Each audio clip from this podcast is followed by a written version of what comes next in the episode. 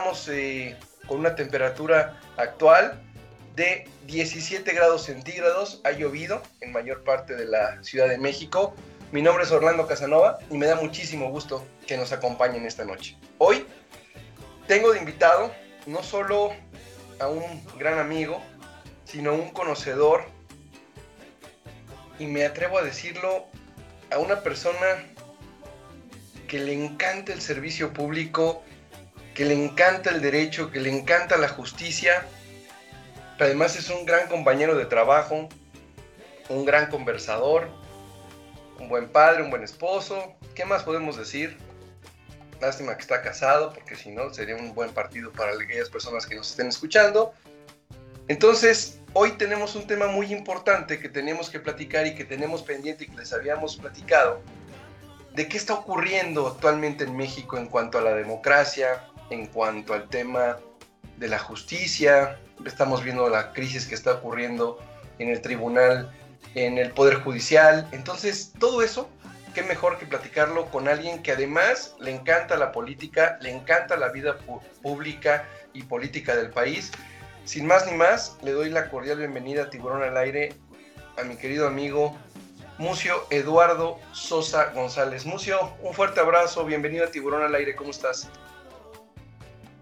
Hola, mi querido Orlando, pues este, primero que nada te agradezco mucho la presentación, de verdad, este, pues hay muchas palabras que de verdad me, me, me halagan, me halagan, porque pues bueno, ya tenemos varios años de conocernos y, la verdad es que pues, efectivamente nos ha tocado pues eh, trabajar juntos, nos ha tocado vivir muchas experiencias muy, muy interesantes, pero yo desde luego agradezco mucho tus palabras y también desde luego agradezco la invitación que me, que me haces a, a, tu programa de radio que pues bueno, hasta ahora pudimos concretar esta, esta, esta posibilidad de, platicar. Muchas gracias.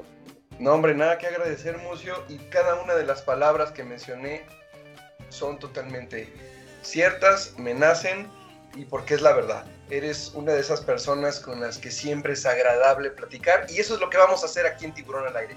Vamos a platicar como dos buenos amigos de lo que está ocurriendo en México. Pero antes de eso, Mucio, platícanos a toda la comunidad de Tiburón al Aire, platícanos ¿Quién es Mucio Eduardo Sosa González? En tus propias palabras, ¿quién es? Pues gracias, Orlando. Pues mira, pues yo soy un ciudadano mexicano este, preocupado por, por lo que actualmente pasa en el país. Eh, estoy casado, tengo un niño, soy abogado. Eh, actualmente, bueno, tengo, estoy dando consultorías y defensa legal. Eh, actualmente también estoy dando clase en la Universidad La Salle. Y pues bueno, desde luego que soy una persona pues muy, muy inquieta y muy preocupada por lo que actualmente está pasando en el país, que pues realmente es una situación pues complicada, es, es grave lo que está sucediendo, pero pues eh, hay, que, hay que analizarla pues con mucha seriedad porque en verdad la amerita.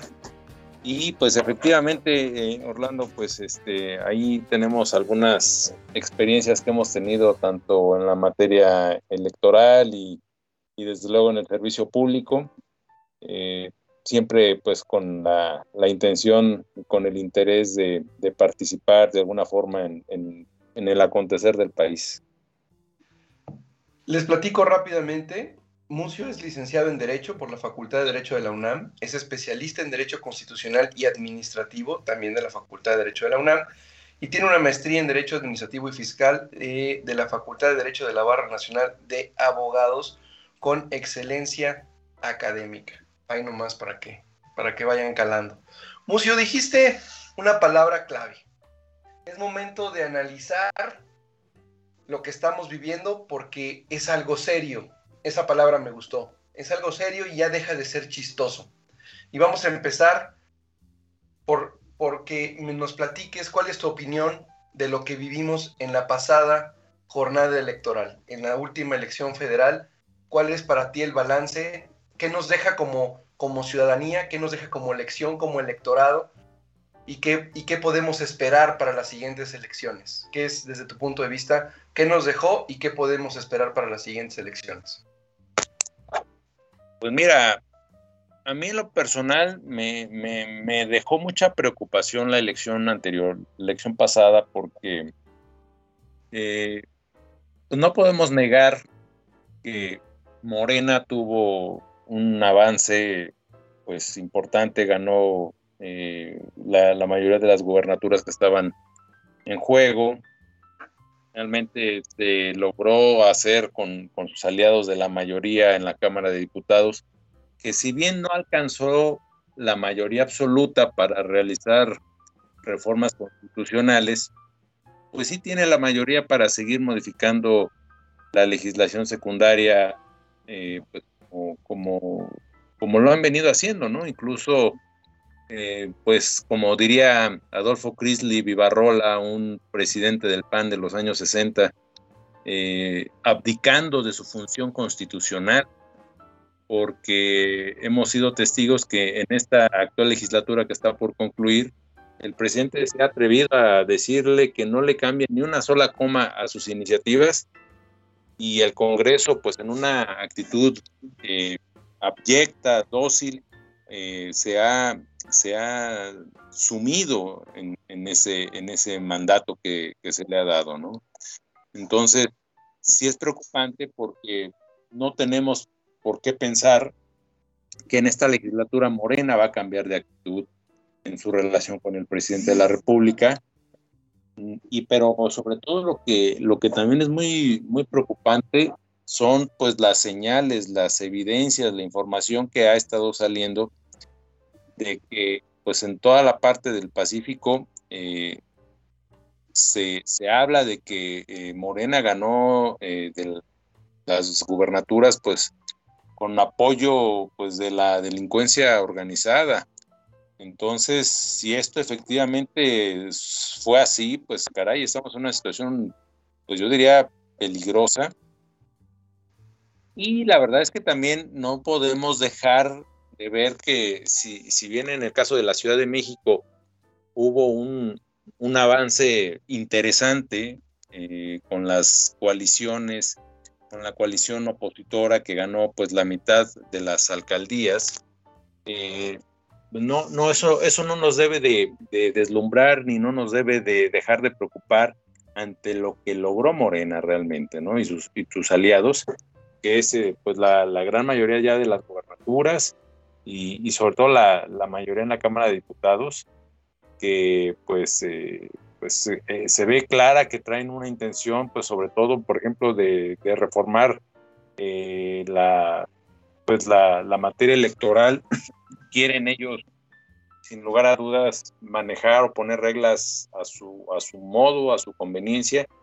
Y pues la verdad es que hay que estar muy al pendiente de, todo ello. Y, pues eh, desde luego que ese bloque opositor que se está buscando eh, hacer en el Congreso, pues esperemos que efectivamente pueda ser un dique, pueda ser una, una pues un, mural ahí que, detenga algunas cosas, aunque insisto, eh, no, no podemos dejar de ver que, Morena y sus aliados tienen la, mayoría eh, en, la, en la Cámara, entonces sí va a ser eh, un punto pues ahí a observar y que, y que pues habrá que estar muy al pendiente.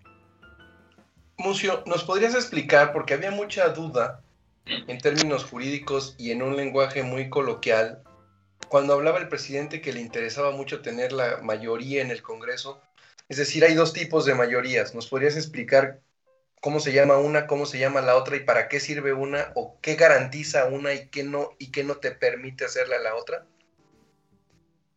Mira, pues eh, podríamos hablar de, tres tipos de mayorías. Eh, de la mayoría relativa, en donde, bueno, eh, realmente es simplemente todos, todos los grupos parlamentarios pues tienen una, un tamaño determinado que ninguno de ellos por sí solo logra alcanzar más de la mitad de, la integración de la Cámara.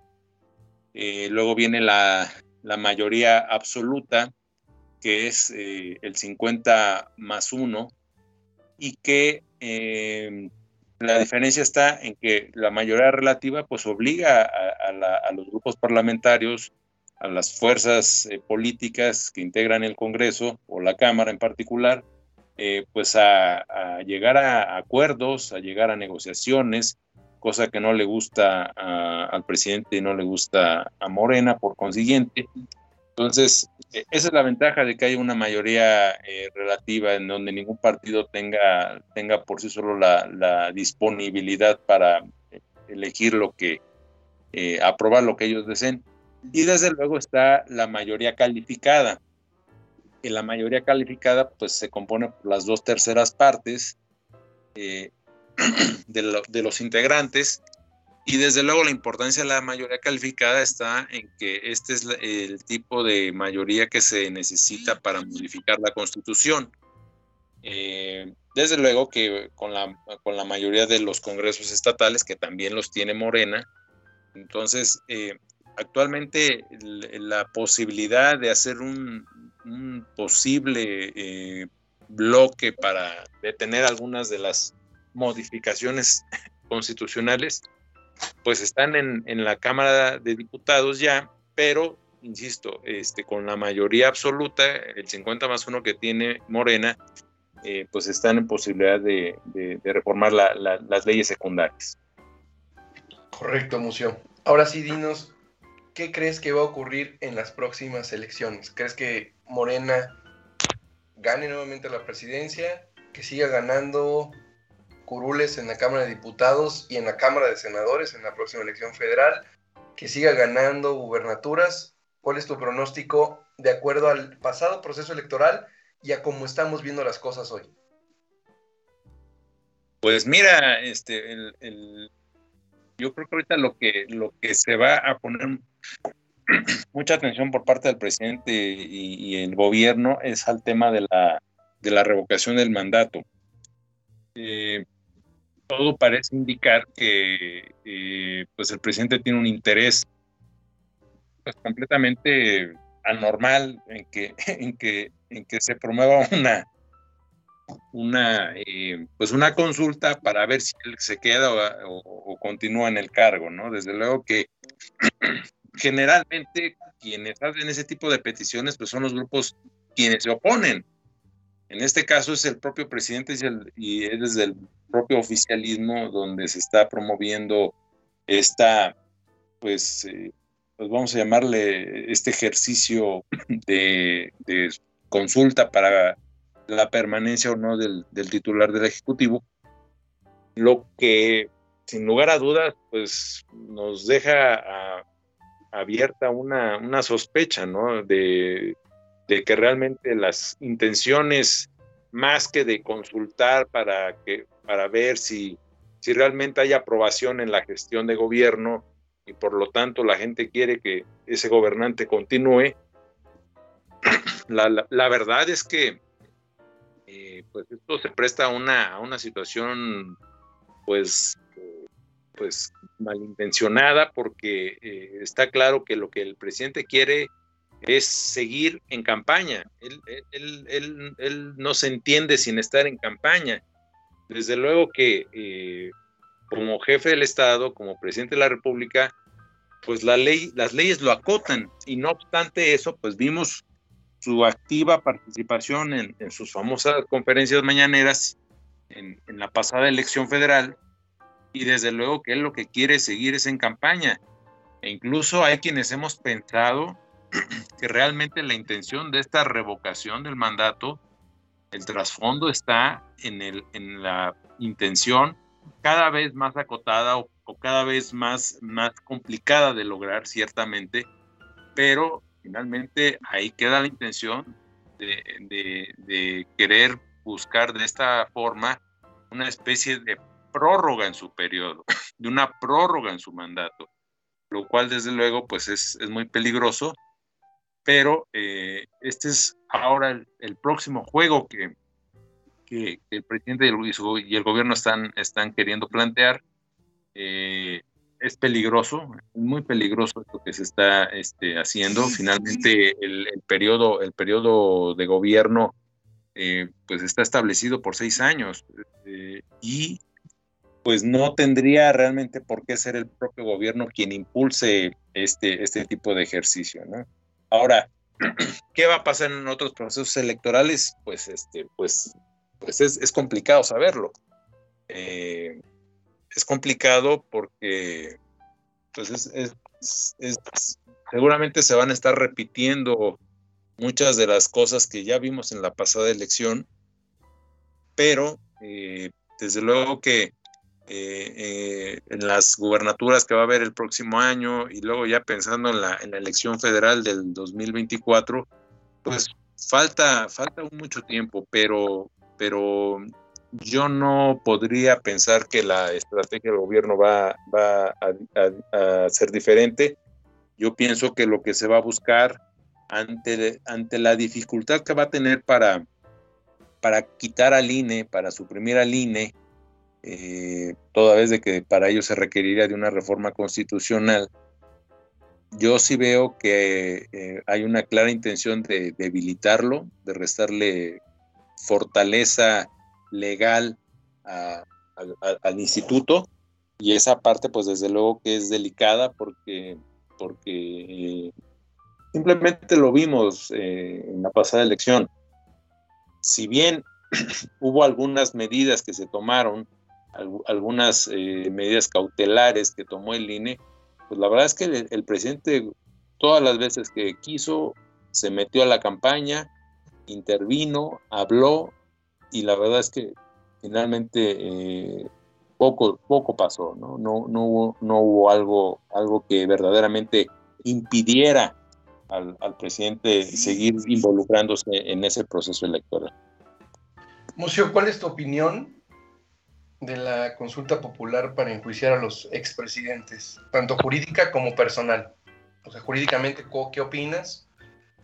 Y personalmente para ti, como una persona involucrada en la vida pública y política del país que te interesa, que te preocupa, que opinas.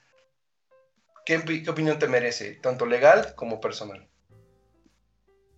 Pues mira, en, lo personal, pues mira, es que, es que realmente mm, es la misma, es la misma opinión, tanto en lo, en lo personal como, como abogado, como jurista. Pues desde luego que es un completo sinsentido es un completo sinsentido. A mí me gustó mucho la, propuesta inicial que, presentó el ministro Luis María Aguilar cuando él dijo que esta eh, pregunta que inicialmente se planteó por parte del presidente para la consulta era un concierto de inconstitucionalidades, así lo dijo. Eh, y esa expresión fue, fue muy clara y muy certera, porque realmente eh, lo que se planteó desde un principio es un completo sinsentido. Y no obstante que después la Corte, pues lamentablemente, creo yo, se prestó a un juego con el presidente en donde si bien modificaron la, la pregunta para que finalmente quedara un auténtico galimatías, era una pregunta que que generaba más preguntas, ¿no? Porque había, había cosas que, realmente habría, había que preguntar, no quedaban, no quedaban esclarecidas, no quedaban especificadas. Eh, pues la Corte lamentablemente le siguió de alguna manera el juego, aprobó esa, esa pregunta completamente ambigua, abstracta, abierta, general, que, que, que pues realmente no, no te dice en ningún sentido que, el objeto era enjuiciar a, alguien en particular, que el objeto fuera enjuiciar a expresidentes, ¿no? expresidentes de la República. Simplemente se habló de las decisiones tomadas por actores políticos del pasado, que pues, la verdad eso es muy ambiguo y eso puede aplicar pues para cualquiera, para cualquiera, incluso podríamos pensar a propios gobernantes que hoy están en Morena, que hoy están en el gobierno federal, que ya han tenido eh, pues una, una, actividad como gobernantes, ¿no? Simplemente el caso de la Ciudad de México, pues eh, eh, tenemos a gente empezando por el propio López Obrador, empezando por Marcelo Ebrard, por Alejandro Encinas y por todos estos personajes que, que han gobernado la ciudad y que, caray, pues también pudiéramos pensar que han tenido decisiones o actuaciones inapropiadas. Eh, digo, el caso más claro es lo que aconteció con esa tragedia de, del metro, el derrumbe de la línea 12, que fue una cosa verdaderamente terrible, como, como lo vimos, cómo se desploma una ballena, que es completa responsabilidad de, estos gobernantes, de este gobierno que, que se dicen, pues, eh, honestos, eh, de una pureza moral por encima de cualquier otro, ¿no? Entonces, realmente esa, esa, esa pregunta, pues, eh, que hizo la Corte finalmente, pues fue, fue, fue lamentable, porque pues, realmente no preguntaba nada. y, eh, pues, desde luego que desde el punto de vista jurídico, no es necesario acudir a un ejercicio de este tipo, a una consulta popular, pues para pretender eh, incriminar a alguien de algún delito si hay delito contra quien sea, contra cualquier eh, exfuncionario, presidente, servidor público, pues desde luego que lo que se tiene que hacer es eh, presentarse las denuncias respectivas, presentar las, las pruebas correspondientes, abrir las carpetas de investigación, en fin, seguir los juicios que correspondan.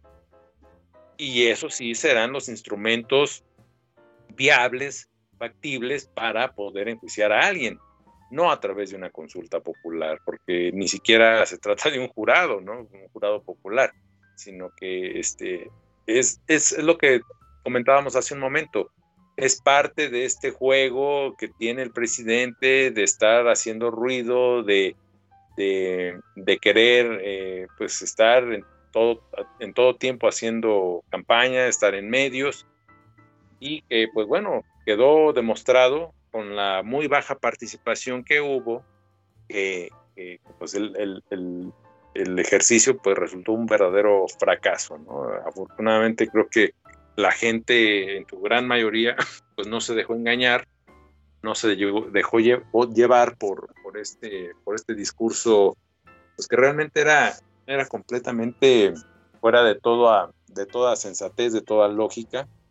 Eh, y pues bueno, ahí está el resultado. Lo, lamentable es que, bueno, pues hubo más de 500 millones de pesos que se gastaron en, este ejercicio de, de, la consulta.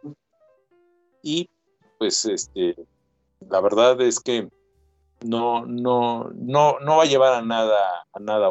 Incluso creo que no se, le, no se ha visto mucho mucho, mucho eco por parte del presidente ante ya este resultado, ¿no? Finalmente tuvo que hablar dos días siguientes de la consulta, pero, pero este, además de que era un ejercicio ocioso, pues eh, en los resultados no, no les dan no les da mucho que poder eh, eh, pues, explotar o, o, que poder presumir.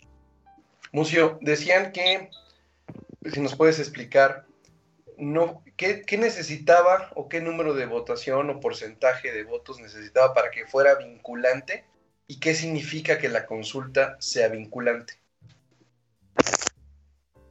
Bueno, eh, lo que se requiere es un, que haya habido un 40%, al menos un 40% de los integrantes de, del padrón electoral.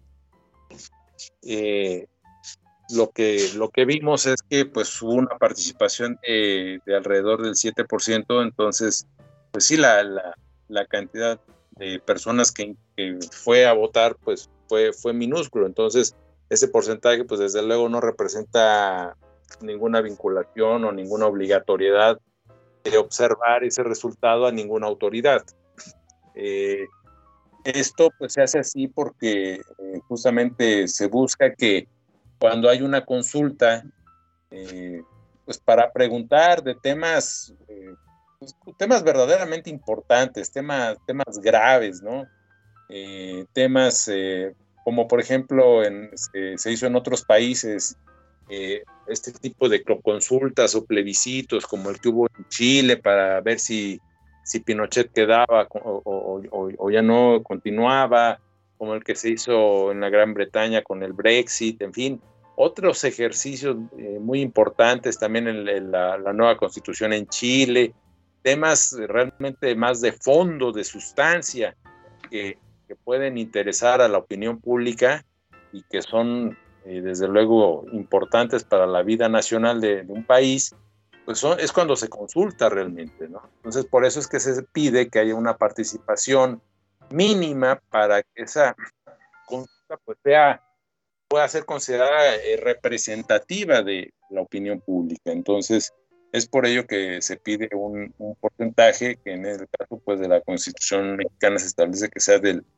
del 40%, y eh, pues ojalá que este, este mal debut que se hizo con, con la consulta, pues no, no represente en un futuro eh, su desprestigio y que cuando verdaderamente sea importante tomar en consideración la opinión de, la ciudadanía en temas que son eh, consultables y no algo como esto de si hacemos un juicio a los presidentes, pues ojalá se, se haga con toda la seriedad, porque sí, definitivamente las consultas son un proceso democrático en donde los ciudadanos interesados participan y es mucho más fácil pues tomar decisiones o tomar resoluciones que permitan eh, pues llevar a, situaciones mucho más eh,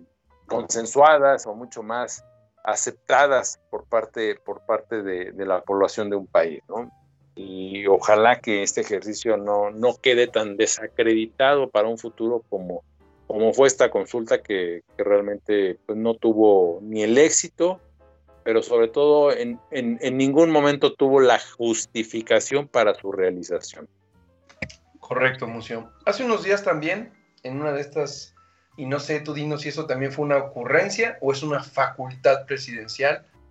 El tema de anuncia López Obrador que va a emitir un decreto para liberar de la cárcel a los presos que lleven más de 10 años sin sentencia y hayan sido torturados o sean de la tercera edad. ¿no? Hay un porcentaje alto, obviamente, de población con esas características entonces, personas que sean más de 10 años en prisión sin recibir condena, tengan más de 75 años, hayan sido torturados, tengan más de 65 años y presenten alguna enfermedad crónica degenerativa. ¿Qué opinión tienes? ¿Es una facultad? ¿Es una ocurrencia? ¿Qué opinión te merece jurídica, personal, como lo quieres manejar? Sí, mira, este, eh, sí, sí resulta, mira, eh, cuando yo escuché la noticia en un primer momento eh, pudiera parecer o pudiera ser muy atractiva, ¿no? Como, como él mismo lo dice, pues es por humanismo y, y, puede, puede llamar la atención. Pero cuando ya nos eh, detenemos a revisar un poco la justificación legal, pues estamos viendo que no se trató de una amnistía no se trató de una amnistía, pues bueno, tendrá que ser aprobada por el Congreso. Eh, no se trató de un, de un indulto, no, no, no, hay este, eh, presos ya sentenciados, sino justamente lo que, lo que aquí se está hablando es de una situación de, de, personas que llevan 10 años o más eh, en un proceso y no han sido, no han sido sentenciados. Eh, realmente, pues sí, eh, se ha mencionado algo de que los casos tal vez no sean muy numerosos, eh, ese tipo de casos. Que desde luego que si los hay, pues sí, tendría, es, es una falla que, habría que revisar qué, es la, cuál es la causa por la que pues el Poder Judicial no ha, no ha dictado sentencia en, en estos casos. Entonces, yo creo que sí valdría la pena, ya que eh, el presidente tiene, eh, tiene, pues, o va a tener su mayoría en la próxima legislatura, tal vez valdría la pena eh, hacer allí alguna alguna revisión legal y para estos casos en los que no se haya dictado una sentencia, tomaron alguna una, salida, ¿no? Porque no es, no es justificable de ninguna manera que, alguien eh, permanezca tanto tiempo en una prisión sin, sin tener, desde luego, la, una, una sentencia que lo absuelva o que lo condene. Nos están empezando a escuchar, estamos platicando con el maestro en Derecho, Mucio Sosa. Estamos platicando y tratando de entender muchas de las acciones de este gobierno transformador desde el punto de vista jurídico con un verdadero especialista, con un experto en la materia. Mucio, el Poder Judicial y el Poder Ejecutivo están viviendo una relación bien atípica. Nunca habíamos visto esto. Iniciaron al presidente con esta, entre comillas, política de austeridad, queriéndoles reducir el salario hasta luego por allá siguió avanzando el tiempo y les regaló una extensión de mandato al presidente de la Suprema Corte en una ley secundaria en la noche, por ahí, contraviniendo lo que dice la Constitución. Hoy vemos a un grupo de magistrados que quitan al presidente del Tribunal Electoral, nombran a otro, hoy renuncia y dice que va a convocar elecciones. ¿Qué está pasando en el Poder Judicial, Museo? Ayúdanos a entender. Eh, mira, eh, Orlando, eh, realmente lo que está pasando en el Poder Judicial, pues es, es, grave, realmente, porque mira, yo, yo como abogado que he litigado, yo muchas veces he sido de la idea, he sido de la opinión de que cuando uno litiga, por ejemplo, contra el propio gobierno, cuando, un particular pues tiene un, un diferendo judicial eh, contra el gobierno. Eh, pues, el gobierno, las autoridades, eh, las dependencias, las, las autoridades responsables, pues pueden decir lo que gusten y lo que quieran, ¿no? Yo siempre he dicho que lo que importa, lo que cuenta, finalmente lo que me interesa y por lo que yo busco y lucho con una estrategia es lo que diga el Poder Judicial, lo que digan los tribunales, lo que digan los jueces, lo que digan los magistrados. Finalmente, eso es lo, relevante para uno. No tanto la defensa que puedan hacer las autoridades, sino lo que finalmente resuelva el juzgador. Por eso es que la trascendencia de un poder como el poder judicial en la vida de todas las personas, en la, incluso en la cotidianidad de todas las personas, pues, eh, pues es, es, es, de una gran relevancia, porque al Poder Judicial no lo tenemos que ver como un órgano ajeno, abstracto, como que es el lugar de los dioses, en el que están los dioses del Olimpo, ¿no? Eh, no, al contrario, el, Poder Judicial tiene una repercusión en, la vida social muy importante y justamente es a través de, de sus sentencias. Es por ello que eh, la, relevancia que tiene la independencia judicial, que los jueces verdaderamente sean probos, pero que sean independientes, que no estén sujetos a las presiones de otros poderes, ni, ni, legales, ni constitucionales, ni fácticos tampoco. cuando esto sucede, entonces empezamos a ver situaciones pues como las que desgraciadamente está pasando hoy en día en el Poder Judicial. Porque no nada más, Orlando, no nada más son los dos casos que tú mencionas, la crisis del Tribunal Electoral, eh, la ampliación de mandato del presidente de la Corte, sino que hay que recordar las palabras, las críticas, la embestida que desde las propias mañaneras se ha hecho en contra de juzgadores especializados eh, en materia de competencia económica, que son quienes resolvieron los temas de, la reforma eh, de energía. Entonces, eh, estamos viendo cómo se critica a estos jueces, cómo incluso se critica a, despachos de abogados que, que, llevan la defensa jurídica de algunas empresas transnacionales o que tienen intereses opuestos a los que tiene el actual gobierno. Y desde luego, pues empezamos a entender que toda esta embestida, pues está empezando a generar eh, crisis ya en, el Poder Judicial.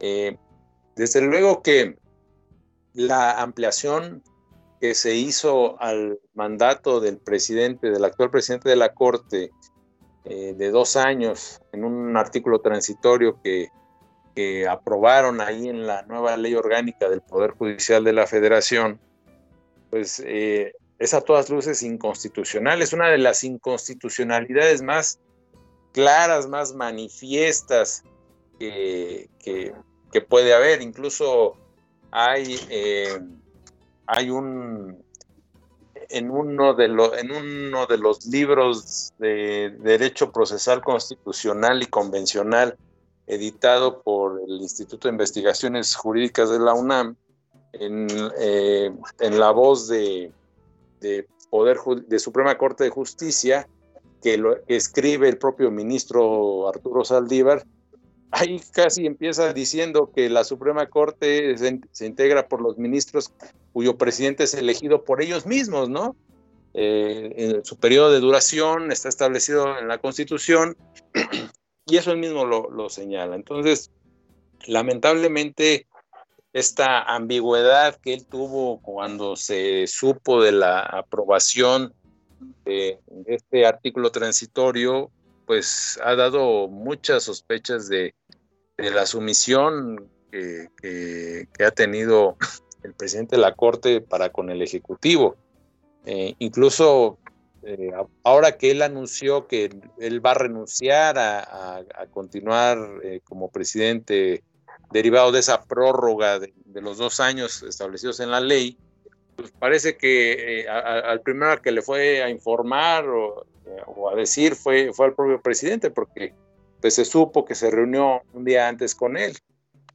y el caso también del, Tribunal Electoral del Poder Judicial de la Federación, pues es también otro caso eh, que, pues, caray, nos muestra la crisis en la que un magistrado, el, actual presidente del Tribunal Electoral, o, el que era el presidente del Tribunal Electoral, eh, pues eh, en, esa, en ese juego poco claro, poco serio, las quejas que, eh, generó entre los propios magistrados electorales, eh, pues eh, por, esa, por ese juego que muchas veces, cosas en las que pedía, por ejemplo, que le anunciaran anticipadamente el sentido de sus votos, que cambiaba el turno de los asuntos y que y otra serie de situaciones que, que fueron, pero sobre todo también de la, de la pues dependencia o de la, de la poca independencia que,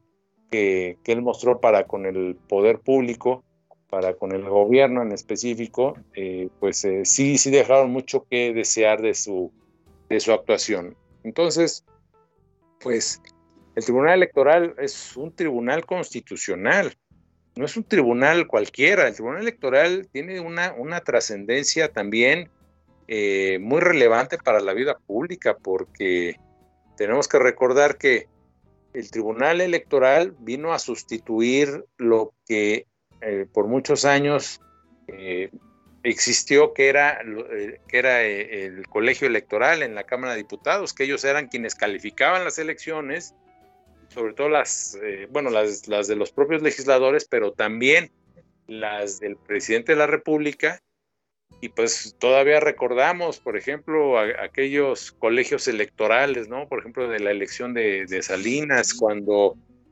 pues, en una, después de una elección muy, muy cuestionada, muy, muy eh, impugnada, eh, pues, por todos los actores, por todos los partidos políticos, pues el PRI en aquel entonces, utilizando su mayoría, pues impuso y declaró presidente electo en una, en una sesión muy, complicada, muy agitada, este, muy movida, muy eh, controvertida, eh, pues declara presidente electo a, Carlos Salinas de Gortari.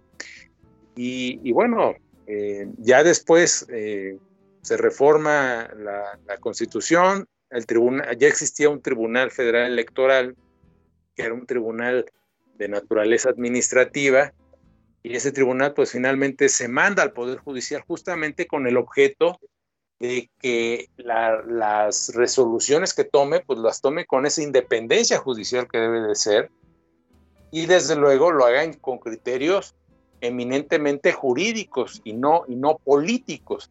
Entonces, lo que empezamos a ver ahora en esta integración del, Tribunal Electoral es que los, los criterios han sido pues muchas veces más, más políticos que jurídicos, ¿no? Donde los criterios cambian en, casos muy similares, muy parecidos, y pues eso desde luego presta a, la, sospecha eh, y, y, es ahí donde pues termina por suceder lo que, lo que aconteció la semana pasada, en donde, en donde pues de plano eh, la mayoría del pleno de la sala superior pues, eh, pues desconocen al, presidente, al presidente, nombran a uno nuevo, pues desde luego que esto, esto refleja una, una crisis importante.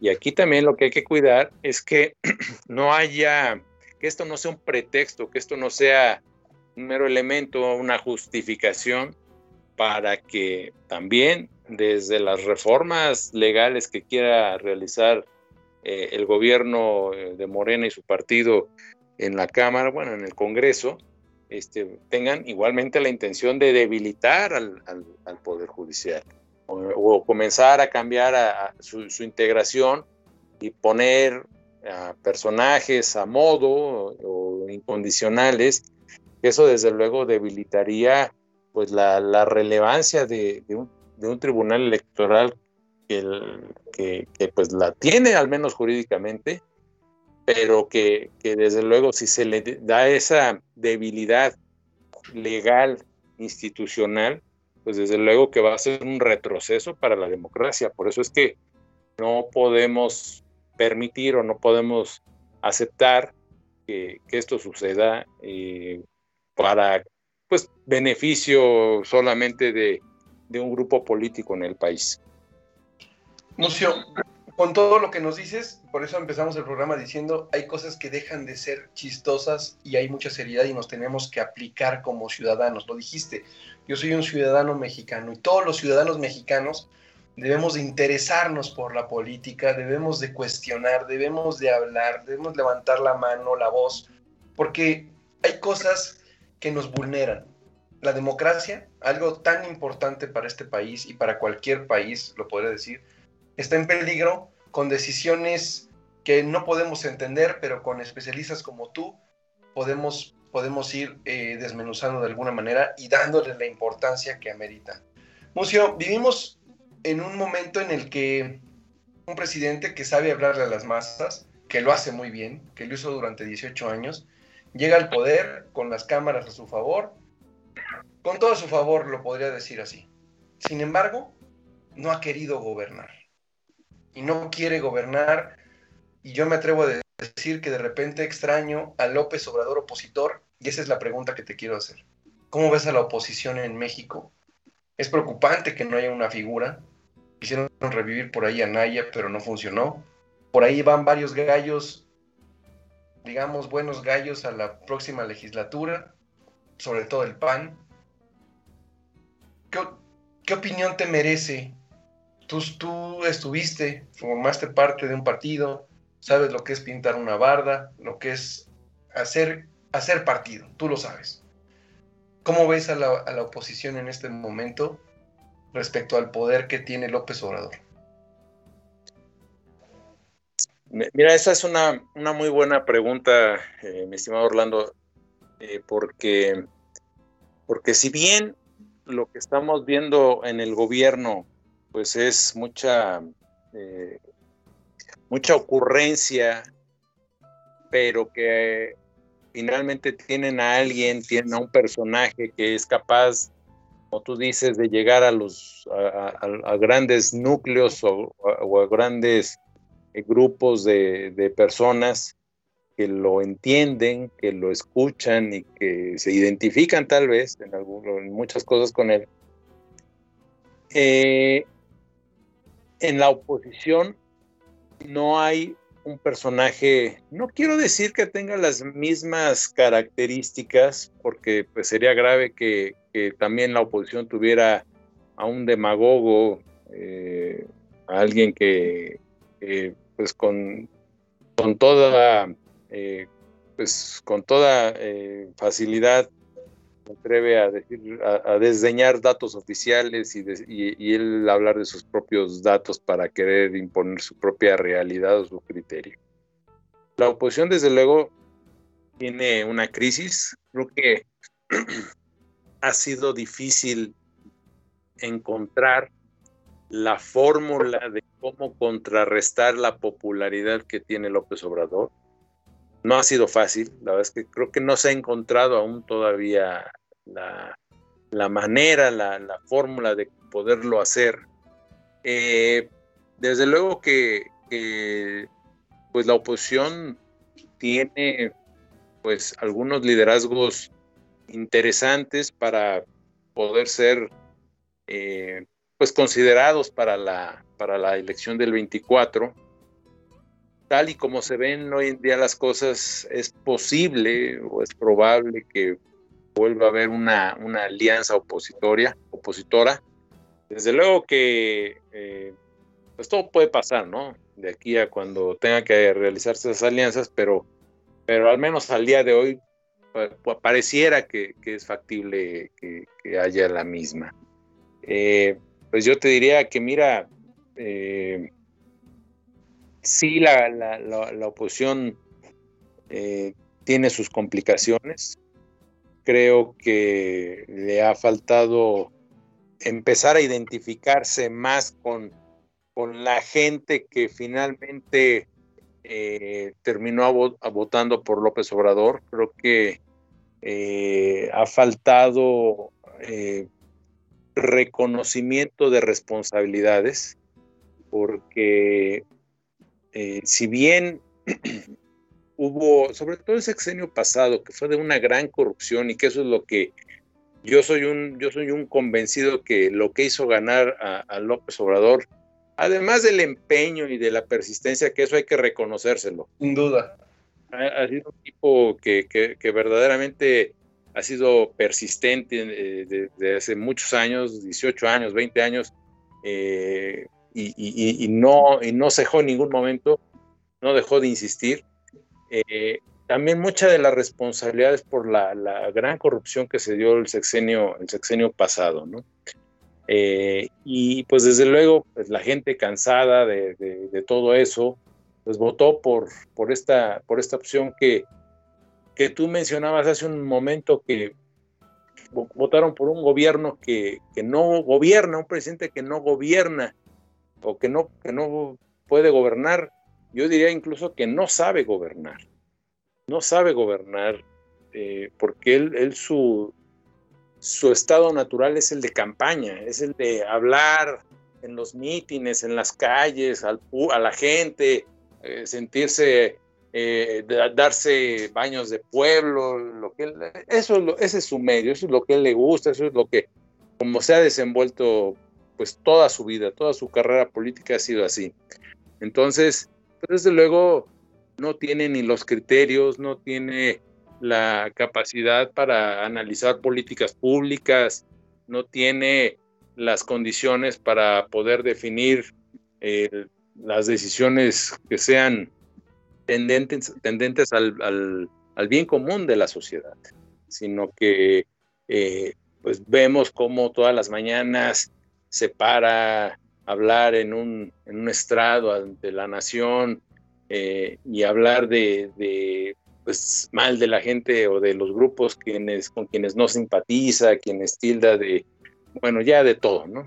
Eh, entonces, sí la oposición, eh, si bien actualmente algunos legisladores del PAN están haciendo esfuerzos para hacer una especie de contramañanera, pues es difícil también porque no se tiene el acceso a todos los medios de comunicación, no se tiene la resonancia que la, conferencia del presidente, pero es, es, una, es un esfuerzo que se está realizando, eh, que hay que seguirlo haciendo. Eh, hasta el momento ha sido tal vez insuficiente, eh, donde yo sí veo que el, gobierno tiene una batalla, pues no sé si perdida, pero, pero sí muy complicada en, en, las redes sociales, ¿no? Sobre todo en lo que es el Twitter. Eh, pero, sin embargo, hay esfuerzos ahí de, la oposición que, tal vez si lograran encontrar algún modo de, contrarrestar este éxito de comunicación de, como fenómeno quiero hablar, no, tanto de contenido, porque de contenido pues eh, hay la gran mayoría pues ya, ya vemos que, el contenido pues no deja, deja mucho que desear. Pero sí como ejercicio de comunicación, pues hay que reconocer que, el presidente ha tenido mucho éxito y, pues eh, la oposición ha, adolecido de eso. Y bueno, tal vez conforme se vayan dando los eventos más adelante, conforme vaya transcurriendo el tiempo, eh, posiblemente este, se encuentre ya algún, algún mecanismo y tal vez también ya algún personaje que empiece a atraer la atención eh, por parte de, pues de la sociedad, por parte de los medios de comunicación, este, tal vez cuando ya se empiecen a definir ahí algunas precandidaturas y alguien que empiece a destacar, tal vez ahí este, pudiera empezar eh, pues a, a un, un contrapeso, ¿no? Pero también va a ser importante el papel que asuma la, la oposición respecto al, al mandato, a la revocación de mandato, porque yo creo que es un juego muy peligroso si es que la oposición se mete a, buscar la, la revocación del mandato de López Obrador. Eh, y, y, desde luego que también lo que a la oposición le ha faltado es presentar alternativas es presentar propuestas, nuevas propuestas. Y yo insisto mucho, creo que habría que hacer un mea culpa también de algunas cosas en las que se falló, que, además hay que decirlo, o sea, sí se falló, pero, pero no, no se hizo, no se ha hecho el, pues el daño que, que las malas decisiones intencionales porque yo veo que hay malas decisiones intencionales, yo veo que el manejo de la pandemia ha sido pésimo, ha sido, ha sido verdaderamente lamentable, y que no obstante, pues creo que ahora se están tomando peores decisiones que hace, que hace un año, ¿no? Entonces, sin duda. Eh, en, en, otros gobiernos pudo haber o hubo malas decisiones, pero creo que, creo que no hubo decisiones con la, con la mala intención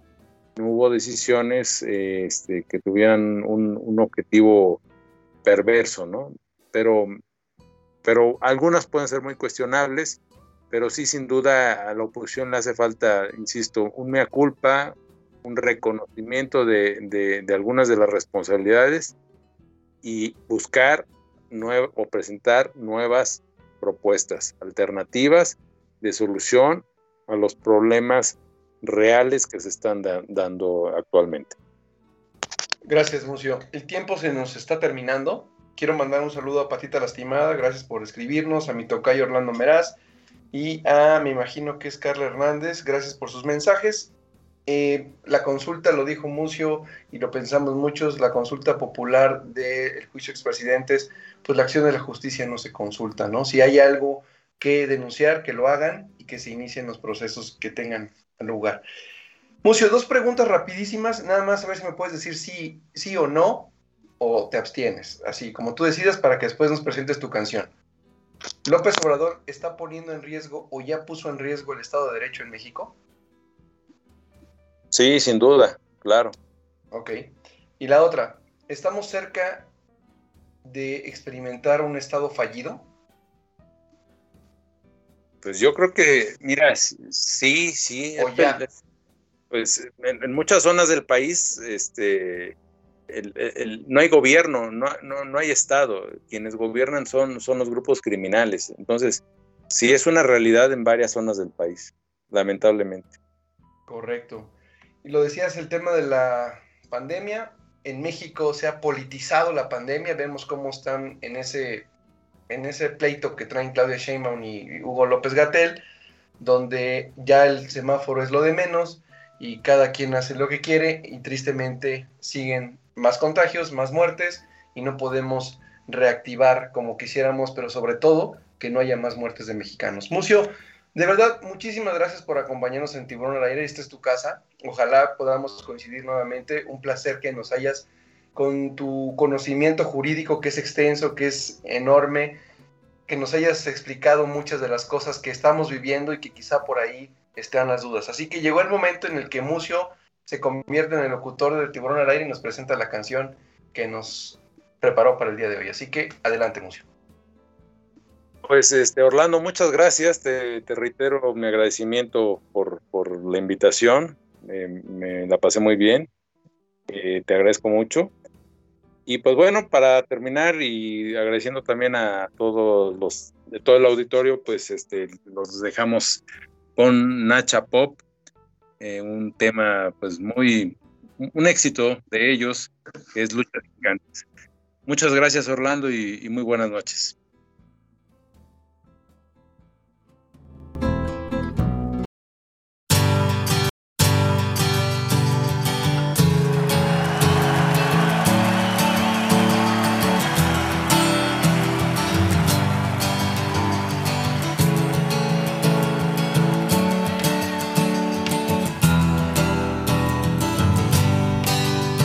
De gigantes convierte el aire en gas natural. Un duelo salvaje advierte lo cerca que ando de entrar en un mundo descomunal. Siento mi fragilidad.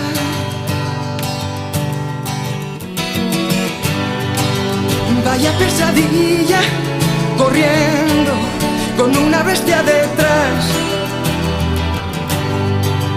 Dime que es mentira todo, un sueño tonto y no más. Me da miedo la enormidad, donde nadie oye mi voz. Deja de engañar, no quieras